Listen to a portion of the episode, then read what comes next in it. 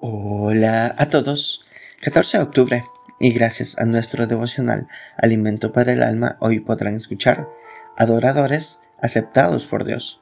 Lectura sugerida es Isaías capítulo 66 del verso 1 hasta el 5.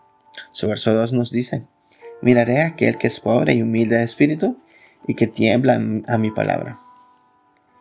En esta oportunidad me gustaría compartir una enseñanza sobre la adoración que Dios acepta la advertencia fue y sigue siendo de gran bendición para mi alma, y es mi deseo que también lo sea para la suya.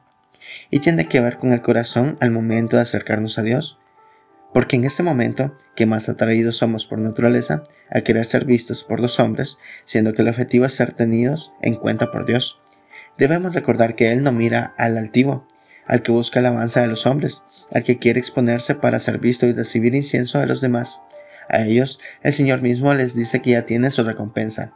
Mateo capítulo 6 del verso 1 hasta el 2, 5 y 16. Así que es necesario, primero, que busquemos la gloria de Dios, no la nuestra.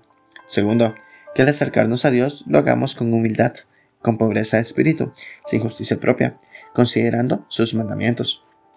Busquemos de corazón vestirnos como escogidos de Dios, santos y amados, de entrañable misericordia, de benignidad, de humildad, de mansedumbre, de paciencia, soportándonos unos a otros y perdonándonos unos a otros, de la manera que Cristo nos perdonó, así también hacerlo nosotros.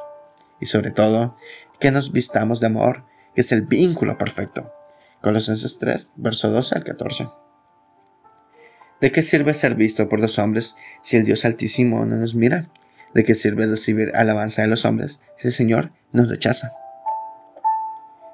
Devocional escrito por Francisco Pintos, en Paraguay.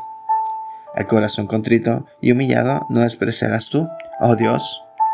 Muchas gracias por escuchar.